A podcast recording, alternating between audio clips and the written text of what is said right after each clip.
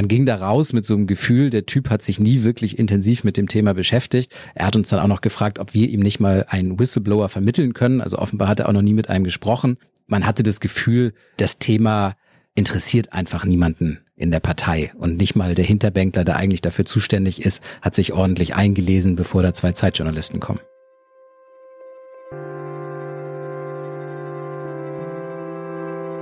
Die Geschichte hinter der Geschichte. Der wöchentliche Podcast für Freunde der Zeit. Hallo, liebe Freundinnen und Freunde der Zeit und willkommen zu einer neuen Ausgabe unseres Podcasts Die Geschichte hinter der Geschichte. Mein Name ist Laura Zwirtnier, ich bin Redakteurin im Wirtschaftsressort und heute möchte ich über ein Thema sprechen, über das man immer wieder hört und liest, auch in der Zeit, die sogenannten Whistleblower, also Menschen, die Missstände aufdecken und an die Öffentlichkeit bringen. Edward Snowden ist ja zum Beispiel so ein Name, den heute die meisten kennen. Für mein Gespräch über dieses Thema musste ich heute nur einmal kurz über den Flur laufen, nämlich rüber zu den Kollegen Götz Hamann und Felix Rohrbeck. Die beiden haben diese Woche den Aufmacher für uns im Wirtschaftsressort geschrieben. Allerdings ging es diesmal nicht um ein Geheimnis, das irgendein Whistleblower aufgedeckt hat, sondern um die Whistleblower selbst. Und warum, das werden sie uns jetzt erzählen. Hallo Götz, hallo Felix. Hallo Laura. Hallo Laura.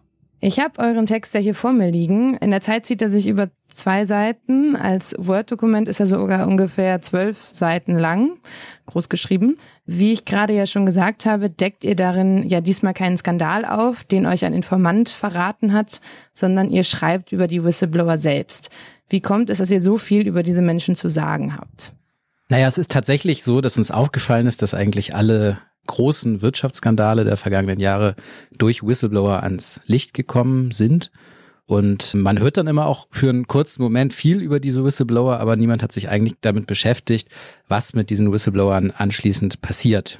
Und wir kannten so ein paar Beispiele, wo uns klar war, okay, das ist nicht so gut geendet und haben dann mal systematisch recherchiert, wie ergeht es den Leuten eigentlich anschließend, nachdem sie zum Whistleblower geworden sind und woran liegt das?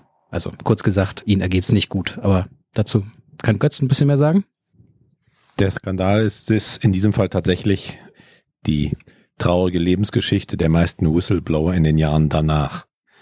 Ich habe unter anderem eine alte Dame besucht, Margret Herbst in Schleswig-Holstein. Sie hat Anfang der 90er Jahre in einem Schlachthof die ersten Verdachtsfälle auf BSE entdeckt und gemeldet. Das wurde unterdrückt, totgeschwiegen, sie wurde gefeuert. Sie hat danach nie wieder einen Job gefunden, sie war Anfang 50 und ist dann verarmt, hat Arbeitslosenhilfe bekommen, hat sich also ja immer verkleinern müssen, alles verkaufen müssen, zu Geld machen müssen, was von Wert war. Und sie lebt bis heute in sehr, sehr, sehr bescheidenen Verhältnissen. Dazu passt ein Zitat aus eurem Text, das mir besonders im Kopf geblieben ist. Es stammt von einem Whistleblower, den ihr interviewt habt. Er sagt, für die meisten bist du als Whistleblower kein Held, sondern ein Verräter. Warum ist das so? Also woran liegt das? Ich glaube, das hat ein bisschen was mit der deutschen Geschichte zu tun. Das kannte man auch in Bundestagsdebatten ganz schön sehen, wo es um besseren Schutz für Whistleblower ging. Und da war es zum Beispiel vor allem die CDU, die Whistleblower immer wieder mit Denunzianten verglichen hat. Volker Kauder in einem Zwischenruf, sogar mit, mit Blockwarten. Also sozusagen Geheimnisse preiszugeben, hat in Deutschland, glaube ich, geschichtlich bedingt eine, eine negative Kontonation. Und es ist, glaube ich, ein ganz entscheidender Punkt, dass diese Leute hinterher keinen Job mehr finden. Weil als Arbeitgeber fragt man sich natürlich, naja, willst du so einen, der vielleicht bisschen querulant ist, der sich nicht sagen lässt, der, wenn er irgendwas mitbekommt, an die Öffentlichkeit gehen, willst du so jemanden einstellen? Nee. Als Arbeitgeber siehst du in so jemandem eher einen Verräter als einen Held. Und wie das für die Menschen weitergeht, das äh, habt ihr ja auch an den Menschen selber beschrieben. Und ihr habt diese eine Frau getroffen, aber ihr habt auch noch einen Mann getroffen. Martin Powol heißt der. Und der hat ja kürzlich erst einen Skandal aufgedeckt, von dem sicher auch viele unserer Leser schon gehört haben. Und die Kollegen vom Zeitdossier haben, wenn ich mich richtig erinnere, auch darüber berichtet, die gepanschten Krebsmedikamente, die in der sogenannten alten Apotheke in Bottrop verkauft wurden. Wieso seid ihr überhaupt auf den gekommen? Wie habt ihr davon erfahren? Ich hatte das Zeitdossier auch gelesen, aber es war auch ein Fall, den das Whistleblower-Netzwerk geschildert hat. Er war eben ziemlich aktuell und wir fanden den Fall interessant, weil noch nicht ganz klar ist, wie er ausgeht.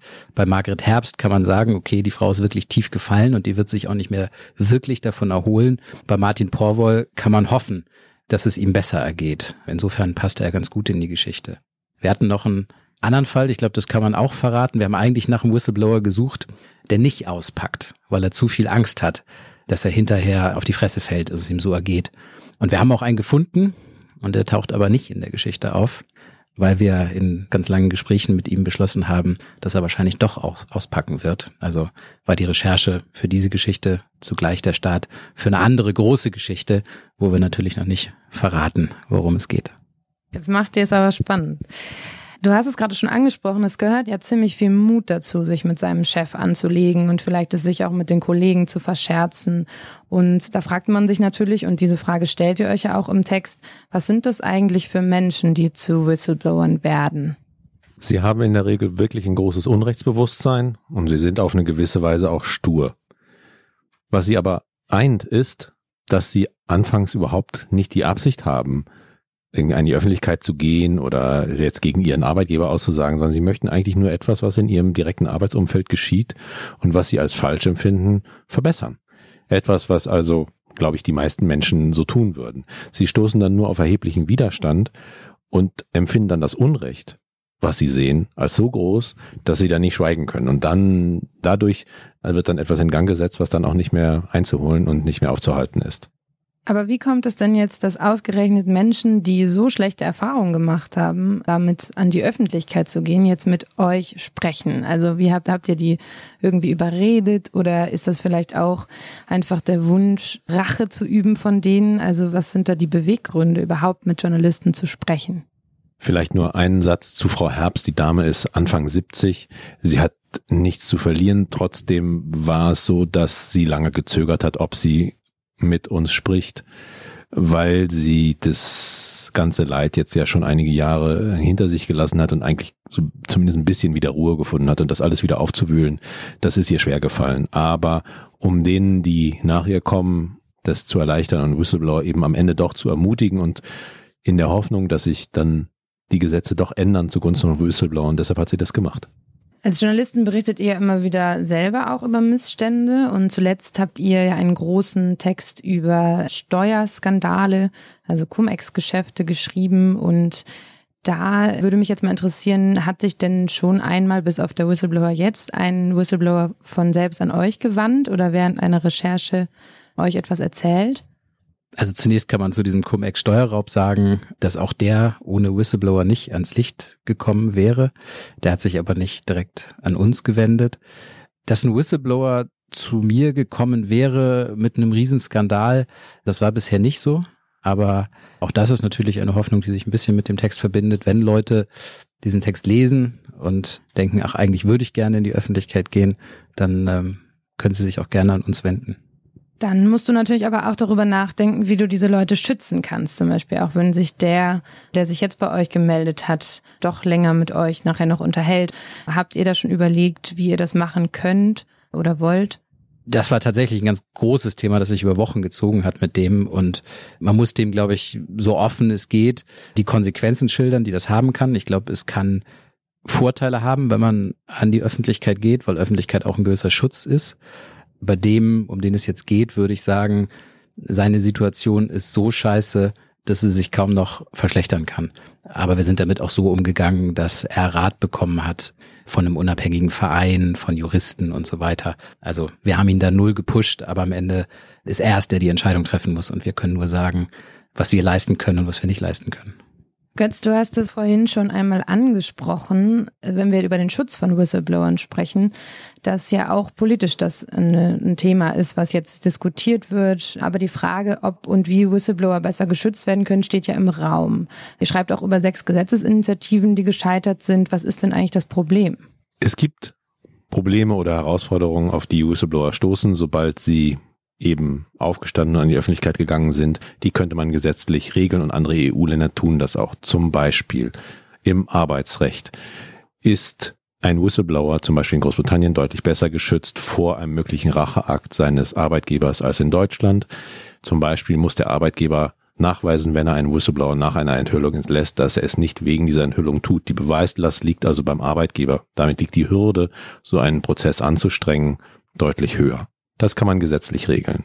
Man kann auch sich darauf verständigen, was einen Whistleblower ausmacht, einen, ich sag mal in Anführungsstrichen guten Whistleblower, hat er, ist das, was er sagt und enthüllt, ein echter Verstoß? Ist es von öffentlichem Interesse?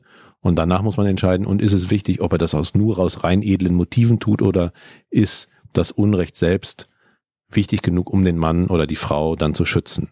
Die anderen Probleme, über die wir berichten, also diese sozialen und finanziellen Probleme, die bekommt man mit Gesetzen nicht in den Griff. Da braucht es eine andere, durchaus öffentlich finanzierte, aber eine andere Art von Fallschirm für diese Leute. Ich erinnere mich, dass wir hier auch in der Redaktionskonferenz darüber gesprochen haben und ich weiß auch noch, dass du, Felix, von deiner Recherche zurückkamst, als ihr jemanden getroffen habt, nämlich Wilfried Oellers. Also der der Verantwortliche zum Thema Whistleblower von der CDU-CSU-Fraktion. Und ich erinnere mich daran, dass du in die Konferenz kamst und so ziemlich fassungslos eigentlich da bei uns saßt und von diesem Treffen erzählt hast. Kannst du das nochmal erklären, warum? Es ist so, dass wenn man sich die sechs Gesetzesinitiativen anguckt, die es in Deutschland gab, dann hat eine Fraktion immer Nein gesagt und das war die CDU-CSU-Fraktion. Und Götz und ich wollten darüber reden, am liebsten mit Volker Kauder, also den Fraktionsvorsitzenden. Der wollte nicht. Dann haben wir seine Stellvertreterin angefragt, die wollte auch nicht. Und am Ende haben sie uns diesen Wilfried Oellers gegeben. Den muss man sich vorstellen als Hinterbänkler im Bundestag, der aber für das Thema formal zuständig ist, weil er im Ausschuss für Arbeit und Soziales Berichterstatter war. Und das Gespräch ging so los, dass wir gesagt haben, na Herr Oellers, im letzten Koalitionsvertrag stand ja, man prüft einen besseren Whistleblower-Schutz. Was ist denn daraus geworden? Er wusste das nicht. Dann haben wir ihn gefragt, oder Götz hat ihn gefragt, na, in welchem Ministerium ist denn das aufgehängt? Das wusste er auch nicht. Eigentlich hat er nur gesagt, ihm liegt der Schutz von Whistleblower am Herzen, aber er glaubt, dass die gültigen Gesetze völlig ausreichen. Dann haben wir ihn gefragt, ob er ein Fall eines Whistleblower nennen kann, wo die Gesetze tatsächlich dazu geführt haben, dass er nicht den Bach runtergegangen ist. Konnte er nicht. Also man ging da raus mit so einem Gefühl, der Typ hat sich nie wirklich intensiv mit dem Thema beschäftigt. Er hat uns dann auch noch gefragt, ob wir ihm nicht mal einen Whistleblower vermitteln können. Also offenbar hat er auch noch nie mit einem gesprochen. Man hatte das Gefühl, das Thema interessiert einfach niemanden in der Partei. Und nicht mal der Hinterbänkler, der eigentlich dafür zuständig ist, hat sich ordentlich eingelesen, bevor da zwei Zeitjournalisten kommen. Zum Abschluss dann noch eine letzte Frage. Martin Porwoll, der Whistleblower aus der alten Apotheke, sagt ja in eurem Text, ich kann niemandem empfehlen, in Deutschland Whistleblower zu werden. Seht ihr das nach eurer Recherche auch so oder habt ihr noch Hoffnung für die Zukunft? Also es ist ein Wagnis. Das bleibt es auch bis auf weiteres. Und die Illusion, dass man etwas enthüllen kann und danach das Leben normal weitergeht und auch bei dem alten Arbeitgeber normal weitergeht.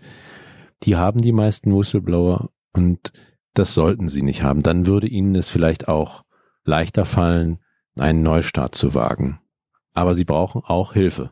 Und diese Hilfe könnte jetzt kommen, weil die EU Mitte April einen EU-Richtlinienentwurf vorgelegt hat, der europaweit den Whistleblower-Schutz besser regeln möchte und würde das so gesetzt, dann würden sich die Bedingungen auch in Deutschland deutlich verbessern und dann würde vielleicht auch Herr Porwoll sein Urteil überdenken.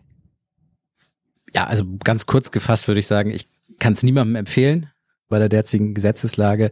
Ich würde aber auch niemandem empfehlen, es nicht zu tun weil alle eigentlich gesagt haben, mit dem, was sie da gesehen haben, hätten sie auch nicht so weiterleben können. Also am Ende ist es eine, eine Gewissensentscheidung. Und ich würde mir nur wünschen, dass dieser Zwiespalt, in den Whistleblower stecken, gehe ich an die Öffentlichkeit, weil ich es muss, aus moralischem Grund, oder tue ich es nicht, weil ich weiß, ich gehe danach den Bach runter. Wenn man diesen Zwiespalt ein bisschen abmildern könnte, dann wäre schon viel gewonnen. Vielen Dank, ihr beiden. Gerne. Das war der Podcast der Freunde der Zeit für diese Woche mit Götz Hamann und Felix Rohrbeck und ihrem Text über Whistleblower. Hören Sie auch sehr gerne nächste Woche wieder zu, wenn an dieser Stelle ein anderer Kollege über eine Geschichte hinter der Geschichte sprechen wird. Und wenn Sie keine Folge mehr verpassen wollen, können Sie uns natürlich auch abonnieren unter freunde.zeit.de. Mein Name ist Laura Zwietnier und ich wünsche Ihnen weiterhin eine schöne Woche und natürlich viel Spaß beim Lesen der Zeit.